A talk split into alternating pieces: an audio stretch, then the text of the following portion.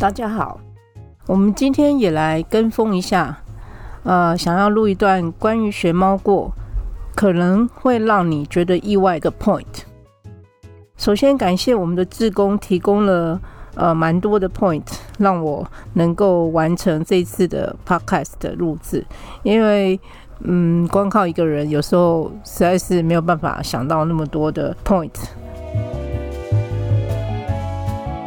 首先，第一点就是我们在去年十月经历过一次大搬家。那这个搬家其实不是我们规划中，呃，我们预料到会会做的事情。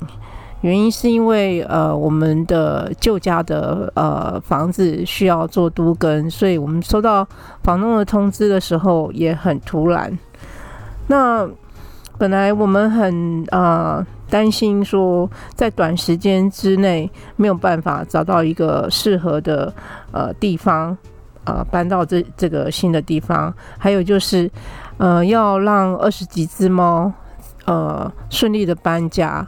我们最担心的就是呃猫咪到了新家是不是能够适应，然后搬家的过程当中，呃我们是不是能够很顺利的让每一只猫。都能够在新家呃安定下来。那我们自己也觉得蛮庆幸的。我们在呃将近一个月左右，我们找到了新家之后，猫咪也顺利的搬过去。那我们原本最担心的呃有些容易紧张的猫，它们没有办法适应。后来我们发现，呃，可能是因为。他们所熟悉的同伴，其他的猫也都一起搬家了。那呃，适应的比较快的猫就能够帮忙这些很紧张的猫咪，能够放松，能够让他们知道说，哦，新家这个环境呢还还不错。那呃，大家就彼此安慰，然后在新家能够很顺利的呃适应了。再来就是二零一四年十二月呢，我们从一个小小的英文空间，然后只有呃几只猫咪中途，那也举办了几次的呃英文活动，像是画展啊，呃一些讲座，还有读书会。那随着猫咪呃中途的数量越来越多，我们的空间也做了转型，就是呃我们不再以英文活动为重心，我们就是把重心呃完全的放在猫咪的身上。那我们在二零一八年才成立这个社团法人呃学猫过猫咪的中途照护协会，直到二零二零年的七月才获得卫福部。的核准能够对外公开募款，其实我们正式对外募款的时间还不到两年。学猫过到目前为止，我们没有全职的员工，都是职工。呃，成立了协会之后，我们也有一些协会的事务，譬如说，呃，每两个月我们做的呃收支报告跟呃公开的征信，每年要报税。还有就是呃，跟政府机关的一些单位公文的往来，还有对外粉丝团的更新啦等等，这些其实我们都是自工，没有知心，然后呃，利用自己工作之余的时间来完成这些协会的事务。我们也很惊讶，说这样的模式，我们协会能够经营下去。接下来就是比较跟猫咪有关的。我们的猫咪有些其实看不出来年纪。目前来说，其实我们有一半以上的猫都是中高龄的猫咪，年纪超过十岁的有五只，那年纪超过七岁的有九只。呃，有些猫咪真的看不出它们已经十超过十岁以上，譬如说糖糖。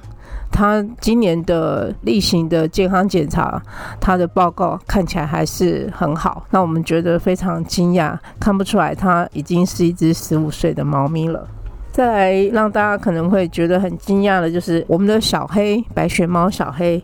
其实它也会叫，因为大部分的人来学猫过的时候看到小黑。总是张开嘴巴，但是好像叫不出声音来，大家会很担心说他是不是呃声带有问题啊，是不是喉咙有问题啊，所以才叫不出声音。事实上呢，他他的声带没有问题，而且他也叫得出声音。带他去看医生过的话，就知道，哎，小黑其实在路上都会叫得很大声。那还有就是，呃，我们的猫咪里面有一只叫阿庆，它有一个让人家头痛的问题，就是它会乱尿尿，所以我们就会呃，在熊猫过没有自宫的时候呢，就会把它呃隔离在它自己单独一间。但是偶尔我们在客厅还发现还有被乱尿的话，那就不是阿庆了。所以让我们很意外是，哦，原来熊猫过里面。除了阿庆，还有其他会乱尿尿的猫咪。那还有接下来就是呃，有些猫咪它们不是很亲人，跟人互动看起来比较冷漠一点。但是我们发现说，呃，他们是蛮有正义感的。呃，譬如说我们的阿蒙还有糖糖，呃，每当学猫过的猫咪里面有一些冲突的时候，有猫打架啦，这个糖糖或者是阿蒙呢，他们就会站出来，他们就会维持正义，就会维持这个猫咪之间的和平。好，以上这几点都是跟猫咪有关的让人意外的 point。那最后一点，我们想要也做一个总结的 point，就是，呃，学猫过不只是接受帮助，呃，也帮助需要帮助的呃其他的呃爱妈啦，或者是其他不在学猫过中途的猫咪。譬如说，呃，我们有在冬天提供。浪猫暖暖包的活动，在门口呃放了浪猫需要的这个呃饲料罐头，让呃有一些人手上没有饲料可以喂猫的时候，可以呃到学猫过或者是呃附近有跟我们呃一起响应这个活动的店家呢，去拿这个让猫的暖暖包，能够给猫咪在冬天寒冷的时候肚子能够温饱。那我们也提供借诱捕笼给需要紧急救援，还有就是需要呃抓浪猫结扎做天娜的爱妈等等。我们的诱捕龙也是呃常常借出去，然后帮助需要帮助的猫咪。那还有就是我们也帮忙呃有一些爱妈，他们想要送养他们。呃，照顾的猫咪，那我们也是提供免费的短期的中途的空间给他们。呃，像上次呃，斑斑在我们这里一个月送出去了，我们也觉得说心有余力，我们也也很高兴能够提供这样的机会，帮助呃其他的猫咪。好，以上就是我们觉得关于学猫过可能会让大家觉得意外的 point。也欢迎大家留言。这一集的 Podcast 我们就录到这里，下次再见。